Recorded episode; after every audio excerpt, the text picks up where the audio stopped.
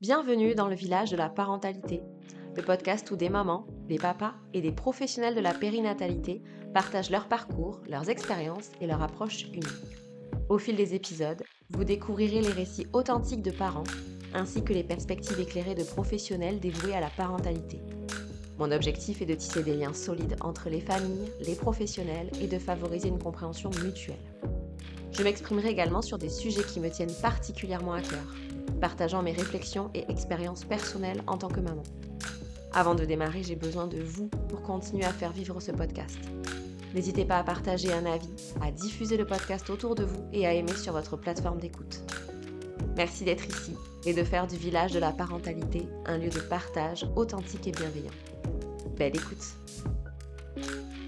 Priscilla, bonjour. Bonjour.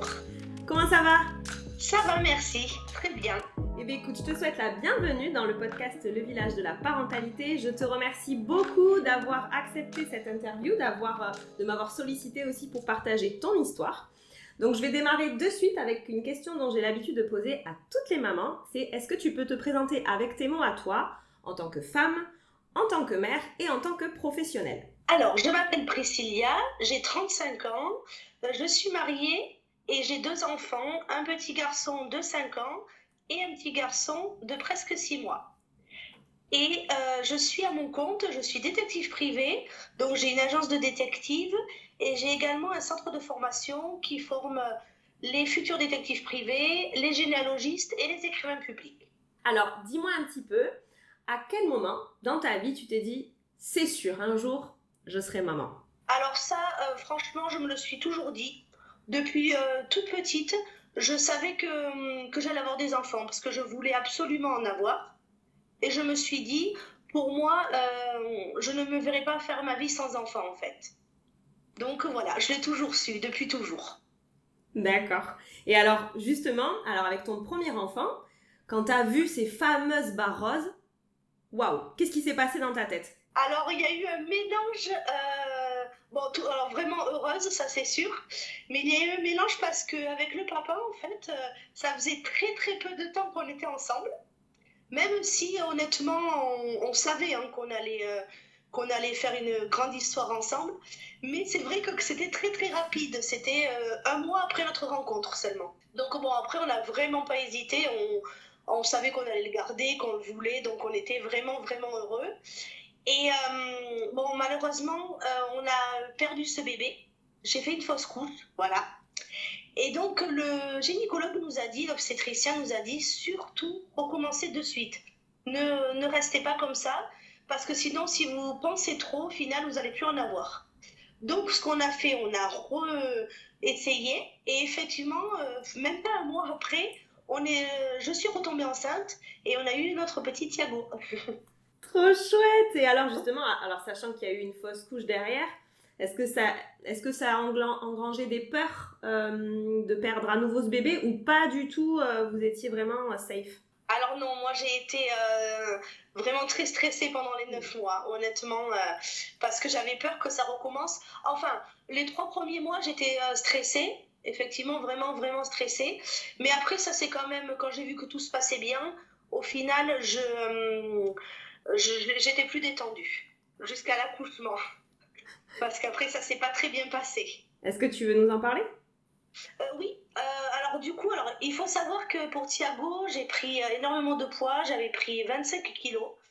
Donc euh, c'était assez compliqué pendant les échographies pour voir le bébé, tout ça. En plus, je suis tombée sur, sur une échographe horrible, mais quand je dis horrible, vraiment très horrible. C'est-à-dire que euh, je me suis fait insulter euh, un jour pendant euh, l'échographie du troisième trimestre.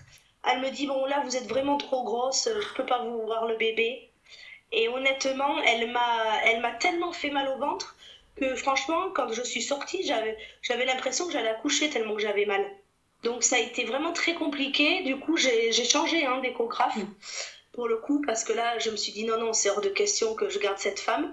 Et euh, alors, euh, mon mari, lui, euh, il a vraiment très très mal vécu aussi cette séance parce qu'il était tout le temps avec moi. Donc je lui ai fait signe de ne rien dire pendant la séance, mais c'est vrai qu'on était tellement abasourdis de ce qu'elle nous a dit qu'au final, on n'a rien dit du tout. Du coup, j'ai changé ensuite d'échographe. Après, ça s'est vraiment très bien passé.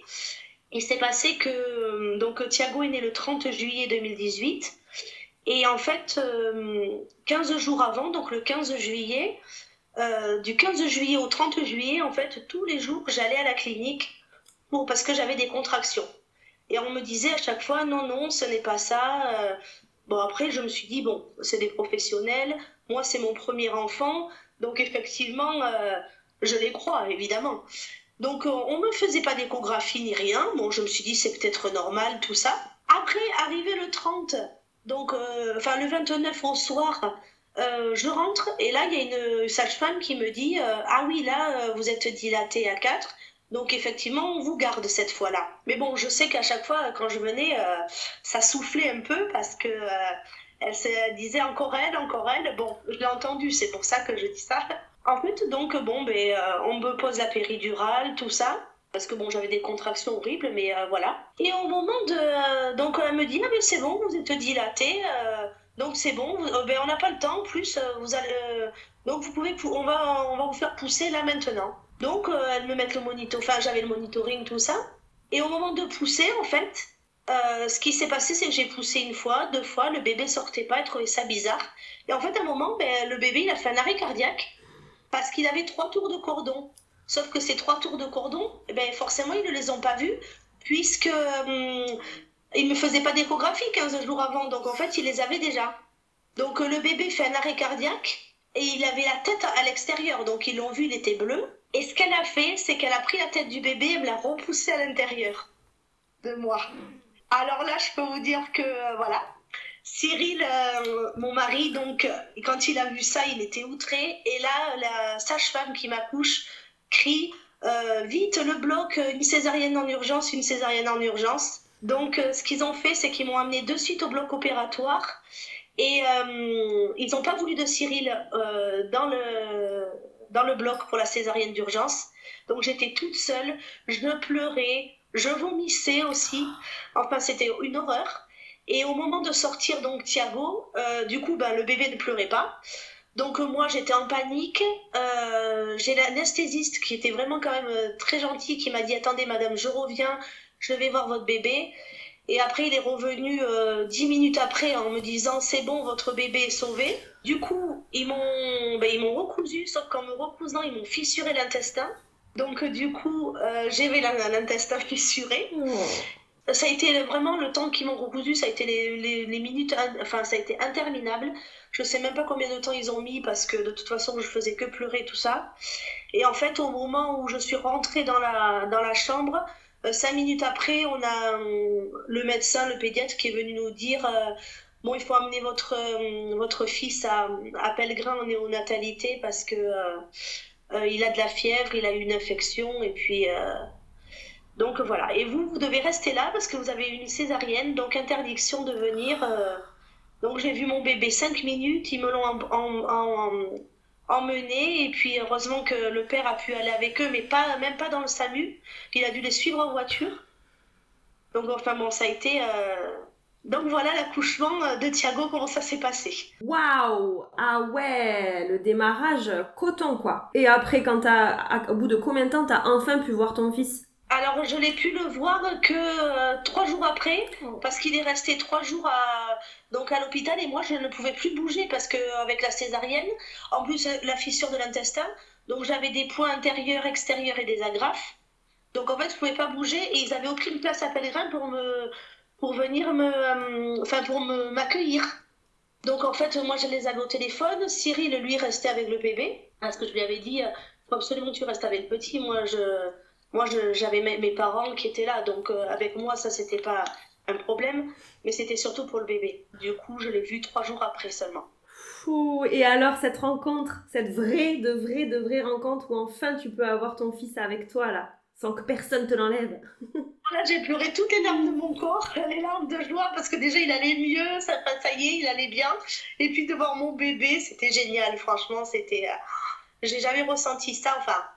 Euh, jusque-là, j'avais jamais ressenti ça, parce que bon, avec mon deuxième, oui. Mais c'est vrai que voilà, du coup, c'était magnifique, c'était oh, c'était trop beau, mon bébé. Il était tout petit en plus.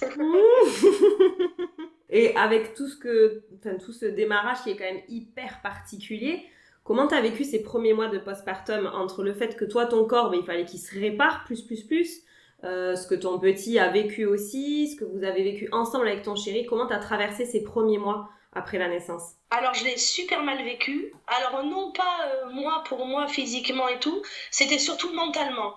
Parce que bon, physiquement, euh, euh, bon, je n'ai jamais été du tout complexée ni par mon poids ni rien, donc ça c'était vraiment pas un problème.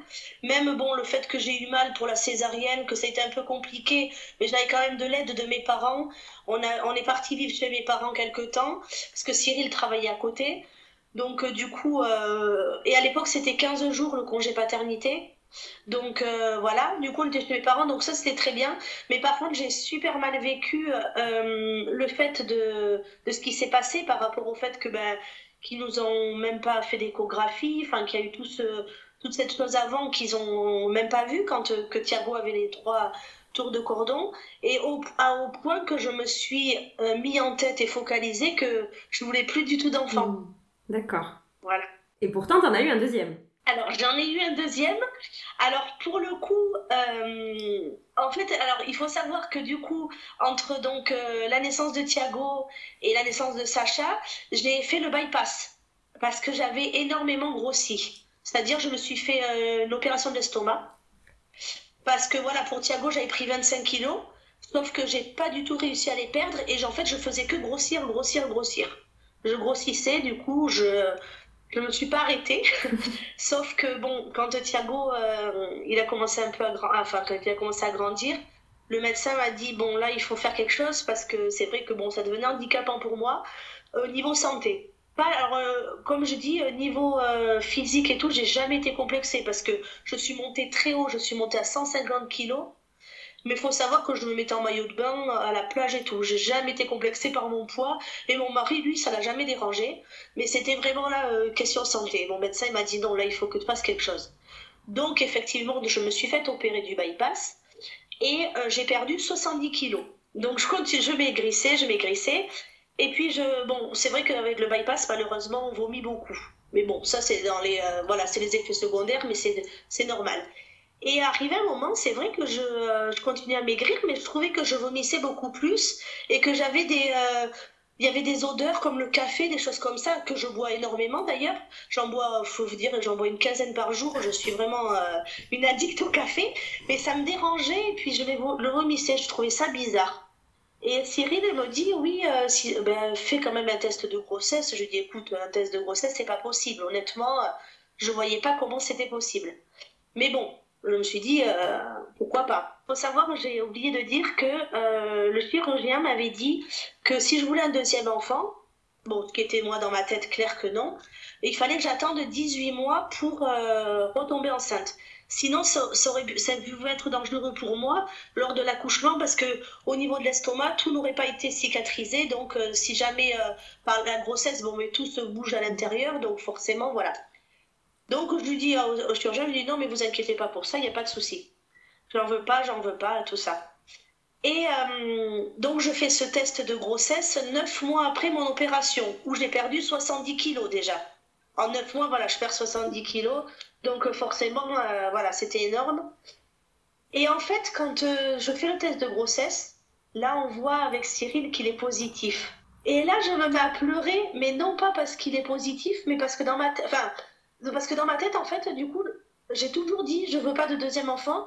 Mais là, en fait, je me suis dit, ça fait neuf mois, ça veut dire que je vais devoir euh, me séparer du bébé, je vais devoir avorter. Et en fait, j'ai pensé à ça de suite. Et là, je me suis dit, en fait, ben, en fait euh, je voulais ce bébé, je veux ce bébé. C'est trop bizarre.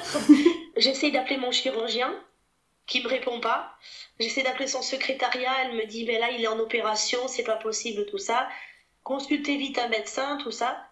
Donc je consulte le premier médecin que je trouve euh, qui est dispo de suite en fait parce que ça c'était euh, je me rappellerai toujours c'était un jeudi matin et je me demande je me dis bon ben un qui me prend maintenant.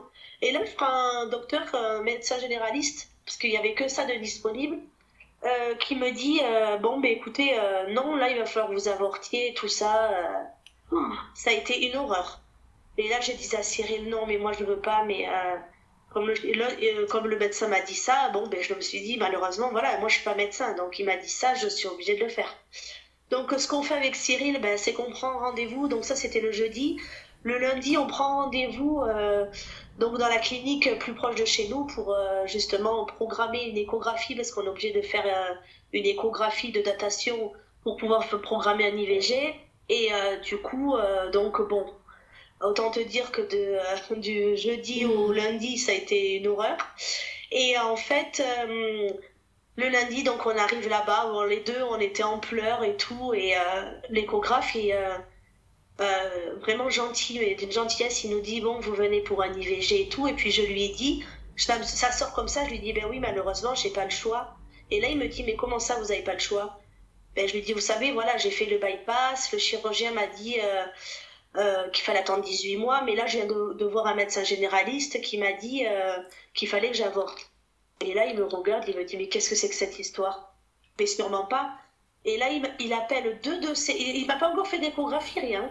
Il appelle deux de ses collègues qui sont justement spécialisés dans les bypass, les chirurgiens et tout ça, et l'obstétricien.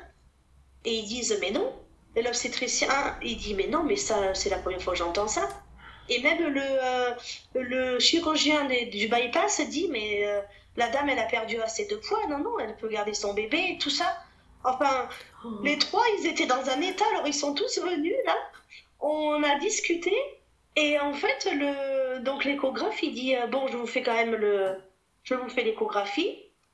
Et là, il me fait l'échographie et je vois le bébé est super bien fait, enfin, à l'écran et tout ça. Euh, et je dis, euh, et puis dans ma tête, je me dis, ben dis donc, la technologie, elle a changé depuis Thiago en 5 ans, bon.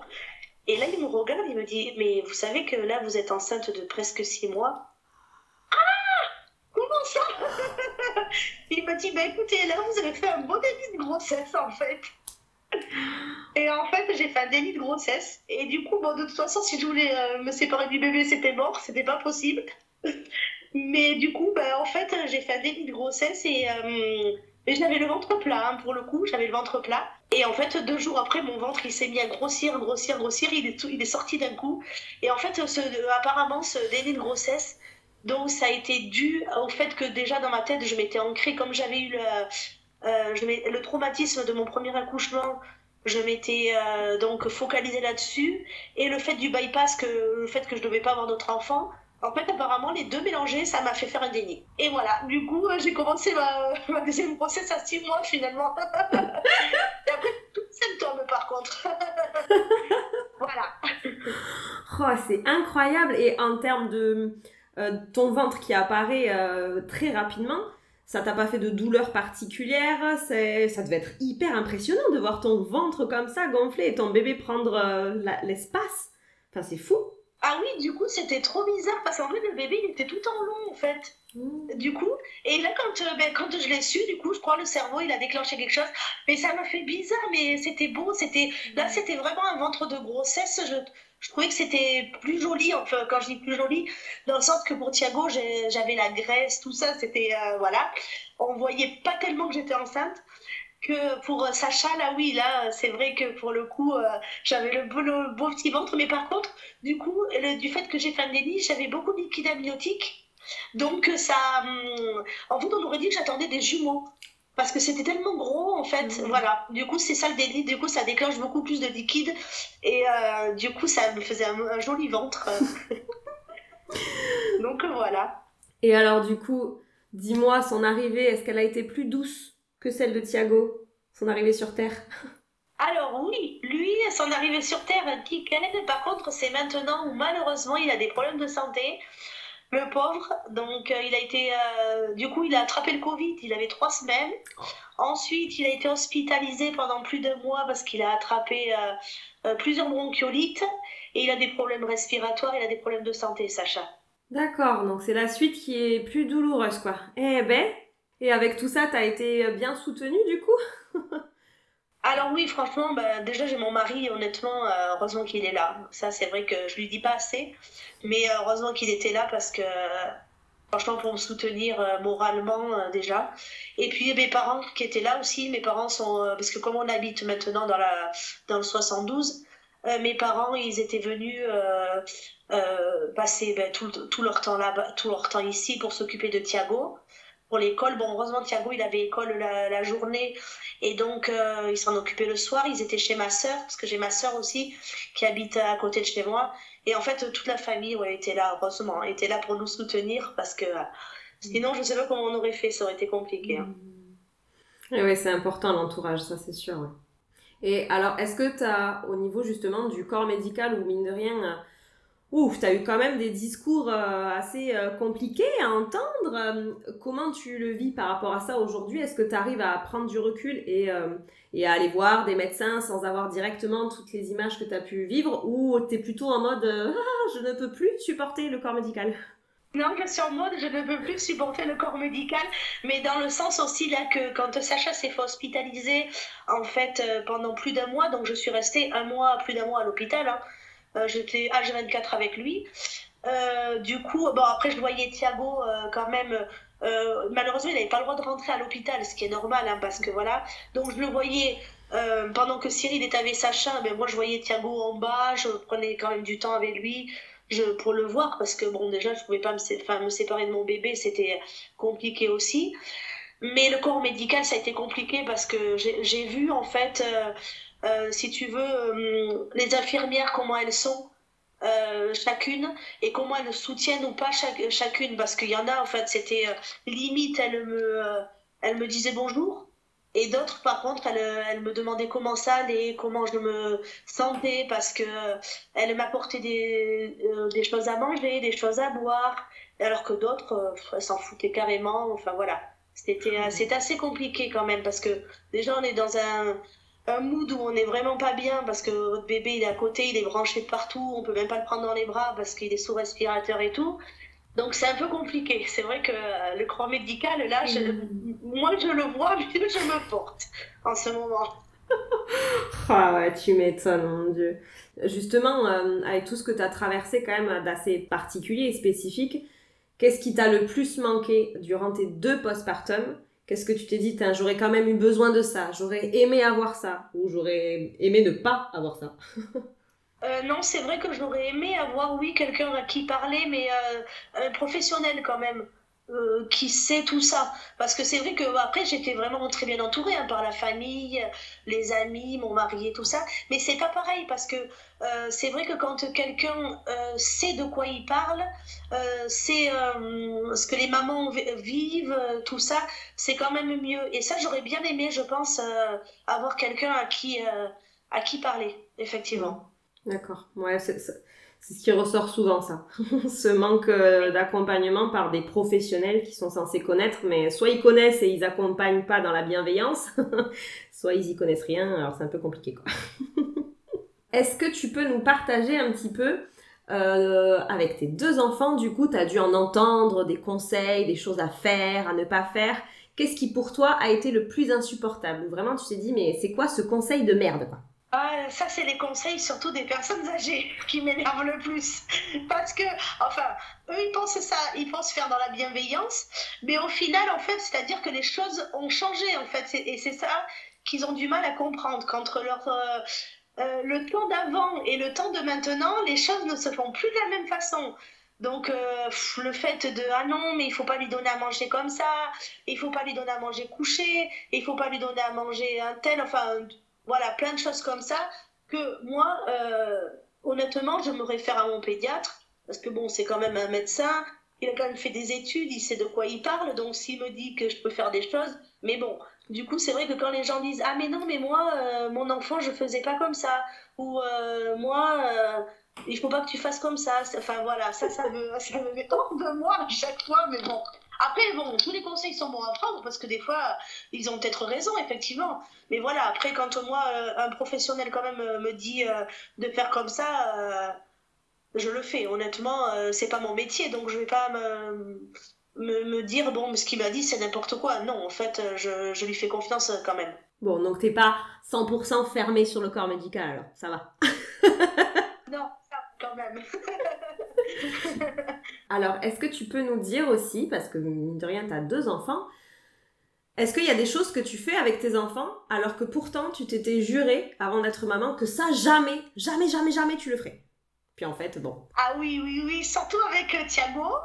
J'avoue que je me disais à chaque fois, bon ben je ne laisserai pas regarder la télé plus de temps par jour ou euh, euh, je ne laisserai pas euh, regarder la tablette, les écrans. Mais malheureusement, bon ben je crois qu'on est dans une période où non, en fait, bon après c'est nous aussi qui le voulons, hein, parce que si on ne voudrait vraiment pas, on le ferait pas, honnêtement.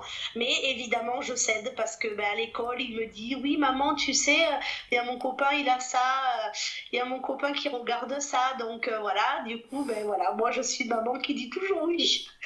Alors que je m'étais toujours dit, il y a des choses, non, non, il faut que je sois sévère et tout. Et en fait, non, voilà, avec Thiago, c'est vrai que je le laisse un petit peu regarder euh, euh, les écrans, bon, très peu, hein, honnêtement, euh, c'est vraiment peu, c'est même pas un quart d'heure, enfin, allez, allez, en gros, un quart d'heure, voire 30 minutes par jour. Et encore, c'est pas tous les jours parce qu'il réclame pas tout le temps.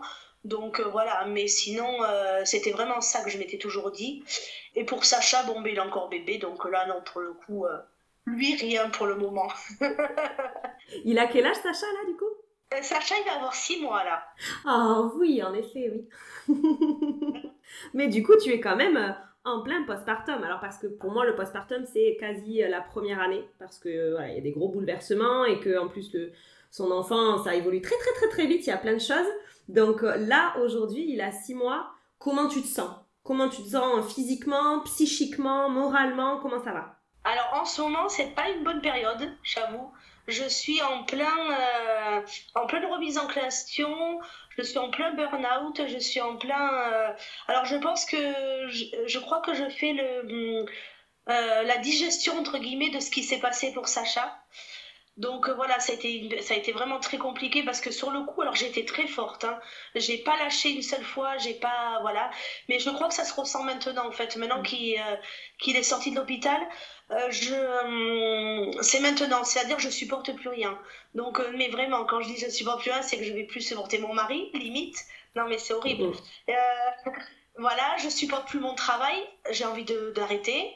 Euh, je supporte non à part il y a que mon il y a que Thiago et Sacha que que eux voilà ils sont euh, j'arrive à les supporter eux bon, toujours de toute façon non là voilà. Mais je me sens pas bien je me sens remise en question je euh, j'ai l'impression de tout faire mal voilà je suis je pleure pour rien je je crie pour rien aussi euh, donc des fois je m'en veux parce que c'est vrai que Thiago il va faire un petit truc, je vais crier, bon pas hurler non plus, mais je vais, je vais m'énerver facilement alors que d'habitude jamais de la vie je me serais énervé pour ça, c'est nul quoi. Mais euh, voilà, je suis, euh, je suis à fleur de peau. T'es es soutenu par rapport à ça? Tu vois quelqu'un de particulier ou pas forcément? Qu'est-ce que tu essayes de mettre en place pour toi là? Alors là, non, honnêtement, rien. Alors, je suis soutenue, oui, par Cyril, parce que lui, du coup, il s'occupe de tout, il essaye de tout faire. C'est gentil pour me. Voilà, pour que. Euh, pour que j'aille mieux, on est on menait en week-end avec les enfants, on est parti euh, il, y a, il y a deux semaines de ça, on est parti euh, aussi chez mes parents, voilà, pour essayer de me changer des idées, tout ça. Mais c'est vrai que non, ça fonctionne pas là. Donc euh, euh, c'est vrai que j'hésite à aller, euh, aller consulter une psychologue pour, pour en parler, pour voir, ou, ou quelqu'un, je sais pas, tu vois, je sais même pas même par vers qui me tourner au final pour essayer d'aller mieux.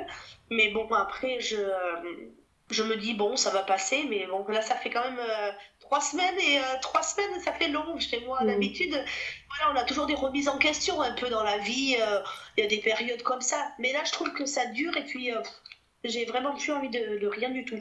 Ouais, je, je, comprends ce que tu ressens. Du coup, à côté de sa personne qui t'a parlé de dépression du postpartum? Non, du tout. Mm. Même pas, non, non, même mon obstétricien, je n'avais pas, enfin, je lui avais dit que j'étais pas, parce que là, il devait me, me poser le stérilet et tout ça. Et, euh, mais bon, il m'a rien dit de. Voilà. Il m'a dit c'est normal, euh, vous venez d'avoir un déni de grossesse, vous venez d'avoir un bébé, un déni. Bon, mais très bien, voilà. Tu vois, ils m'ont rien dit du tout. Mais ça veut dire qu'avec ton déni de grossesse, est ce que tu as vécu pour Sacha, à aucun moment ils t'ont proposé un accompagnement psychologique derrière? Non, même pas à l'hôpital, tu sais, quand, euh, je, quand, quand Sacha était hospitalisé quand même un mois et demi, euh, ils, euh, ils savaient que c'était un délit de grossesse, tout ça, puisque voilà, ils nous demandent de, de faire des enfin de leur raconter un peu tu vois. Et ben rien rien du tout. Il y a une infirmière les infirmières ah ouais me disaient que j'étais une Wonder maman parce que ben, j'étais à l'hôpital je travaillais j'étais là à l'hôpital et tout. Et à aucun moment ils se sont dit voilà est-ce que vous avez besoin de quelqu'un de quelque chose enfin tu vois. Ça a été ça tout le temps donc, euh, franchement, ça m'a. Voilà quoi, tu vois. Comment te dire que. Tu vois, il y a. Franchement, cette personne qui avait pris de. Euh, tu sais, quand j'étais à l'hôpital, qui me demandait si j'allais, c'était une kiné, parce que tu sais, il faisait de la kiné respiratoire tous les jours, Sacha. Et un jour, elle m'a, elle m'a demandé. Enfin, tu sais, et puis du coup, je me suis à pleurer. Parce que du coup, je crois que j'ai tout lâché. Enfin, ça a été. Euh, ah ouais, à un moment, je pouvais plus, je, ne savais plus quoi, quoi faire, quoi dire, quoi, tu vois. Euh, ouais, t'étais pas surhumaine, hein. il faut bien que toi aussi, euh, tu, tu tiens pour ton fils, hein, pour ta famille, mais toi, il faut bien que tu craques à un moment donné, que tu aies un espace, quoi. Du coup, ce qui je comprends bien, toi, ton parcours professionnel actuel a été bien impacté par ta grossesse. Est-ce que ça a été la même chose pour Thiago? Est-ce que tu t'es dit, waouh, mon métier, je remets tout en question, ou ça t'a pas du tout fait la même chose? Alors euh, là, pour Thiago, ça a été un impact positif parce que quand je suis tombée enceinte de Thiago, j'ai été salariée. Et euh, donc, euh, en fait, je ne sais pas pourquoi, mais du coup, avec tout ce qui s'était passé, je ne me voyais pas du tout le mettre en, crèche ou en mam ou n'importe euh, à deux mois et demi. Donc, du coup, ben, j'ai pris la décision, et ça, enfin, je voulais déjà le faire depuis longtemps, me mettre à mon compte. Et donc, du coup, je, je voulais absolument pas le lâcher. Donc ben, j'ai démissionné et je me suis mise à mon compte. Et là, d'allier euh, vie de maman et vie d'entrepreneur, quand même, mine de rien, d'entrepreneuse, c'est, ça a été de jongler entre les deux? Euh, Oui, ouais, ouais, ça a été parce que euh, du coup, ce qui est bien, c'est que ben, je faisais mes horaires moi-même, donc c'est ça qui est bien. Et après, bon, par contre, j'ai mis Thiago, quand il a commencé un peu à, à, ramper, à gambader, tout ça, je l'ai quand même mis en mam parce que du coup j'avais pas sinon il fallait quand même que même si je travaillais de la maison tout ça il fallait quand même déjà pour le sociabiliser le pauvre pour qu'il voie d'autres enfants. Et puis en plus c'est vrai que moi après arrivé un moment euh, euh, j'avais de plus en plus de travail donc euh, de plus en plus de clients donc il fallait que je que je sois plus attentif à ce que je fais. Et alors là aujourd'hui de ce que tu nous expliquais le fait que là tu es en plein bouleversement plein de remise en question de tout ce qui se passe tu as quand même une idée euh, de, de ce à quoi tu aimerais faire au niveau professionnel ou là tu es plutôt en mode euh, je veux juste tout jeter en l'air et laissez-moi tranquille euh, Je suis plus en mode je veux tout jeter en l'air et laissez-moi tranquille. Non, là c'est vrai que puis c'est un métier qui est, qui est de plus en plus ingrat, c'est un peu compliqué en ce moment parce que moi en fait je suis spécialisée dans tout ce qui est escroquerie aux administrations, tout ça. Donc au final, euh, voilà, c'est de pire en pire. Hein. Les gens, on voit par rapport à la situation actuelle, enfin notre société actuelle, tout ce qui se passe. Voilà, les gens, ils essayent de plus en plus d'escroquer. Hein. C'est ce qui est tout à fait normal. Hein. Mais bon, pour le coup, euh, je suis en pleine remise en question, donc euh, donc je sais pas du tout. Après, je me dis est-ce que ça va passer ou pas, mais, mais bon, je sais pas.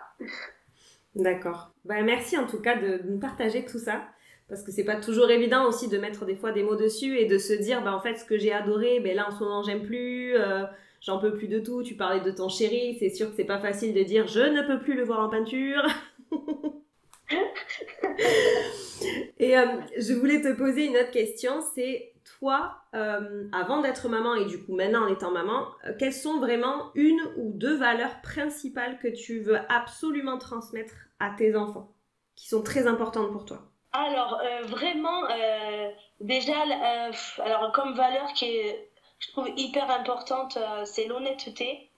Je trouve que c'est hyper important, enfin, comme valeur, parce que de nos jours, c'est très compliqué de trouver, enfin, de, de, rencontrer des gens qui sont, qui sont vraiment honnêtes, qui sont vraiment fiables, on va dire, entre guillemets. Et voilà, donc ça, c'est vraiment une valeur que je veux leur, euh, leur apporter. Et la valeur euh, de l'amour familial de la famille. Parce que c'est vrai que, enfin, moi, je l'ai vu là, euh, par rapport à tout ce qui s'est passé, que sans la famille, sans certaines personnes de la famille, évidemment, c'est très compliqué. Quand je dis la famille, c'est très proche. Bon, des fois même de la famille moins proche, hein, mais voilà. Et donc, ça, c'est vrai que la valeur d'être soudé en famille, je trouve ça, alors ça, c'est vraiment quelque chose que j'ai vraiment envie qui, qui ressentent mes enfants parce que moi, je l'ai toujours euh, vécu, j'ai toujours été très proche de mes parents, de ma sœur, alors que lui, mon mari, pas du tout. Lui, euh, il a, enfin, Donc bon, il a perdu son père, il était très jeune. Donc déjà voilà, et sa mère pas du tout proche, pas du tout proche de son frère. Enfin voilà, c'est très compliqué. Quand il est rentré dans la famille, même lui, il a trouvé ça génial d'avoir une famille de cœur, quoi. Donc une belle famille euh, hyper présente et tout ça. Donc ça, c'est vraiment hyper important. J'aimerais bien que ça, il le ressente, il le ressente et qu'il soit vraiment très proche de nous, quoi. c'est super beau. Du coup, on va terminer sur toute cette euh, ces choses qui font un peu plus du bien. Est-ce que toi, tu aurais euh, un message, quelque chose que tu as envie de transmettre euh, aux futurs parents qui nous écoutent ou voire même aux parents qui peuvent traverser des choses similaires à ce que toi tu as traversé? Qu'est-ce que tu aimerais leur transmettre un peu en te mettant dans leur peau où tu te dis voilà moi ce que j'aurais aimé entendre au moment où j'ai traversé tout ça? Alors déjà, j'aurais bien aimé être accompagnée mm. et être aidée, écoutée, mais pas mais par justement des personnes ben, qui ont vécu la même chose avoir des témoignages, des choses comme ça, que les, médecins auraient pu nous mettre en, en, relation avec des personnes qui ont, qui ont vécu la même chose, parce que forcément, ils en ont connu. Après, leur demander l'autorisation, dire, voilà, est-ce que ça vous intéresserait de parler de, de ces personnes-là, enfin, avec cette personne-là, tout ça, et euh, d'être entouré, euh, franchement, de, personnel euh, médical qui aurait pu, voilà, être plus, plus attentif à ce qu'on à ce qu'on vit et, un peu plus nous guider. Donc le message, ça serait faites-vous accompagner, faites-vous entourer quand on traverse euh, ben, un, une grossesse, mais aussi surtout, voilà, aussi il y a Thiago avec ce que tu as vécu, le fait de ne pas avoir été écouté pendant deux semaines alors que toi tu sentais bien qu'il y avait des choses dans ton ventre et du coup, ben, ça a emmené quelque chose en cascade derrière qui aurait peut-être pu aussi être évité. Voilà, c'est ça, tout à fait, oui, oui. Surtout se faire voilà, accompagner, c'est vraiment une chose hyper importante. Ok. Merci beaucoup Priscilla d'avoir partagé tout ça. Je te dis à bientôt et je vous souhaite à tous une belle écoute. Au revoir Priscilla. Au revoir. Merci.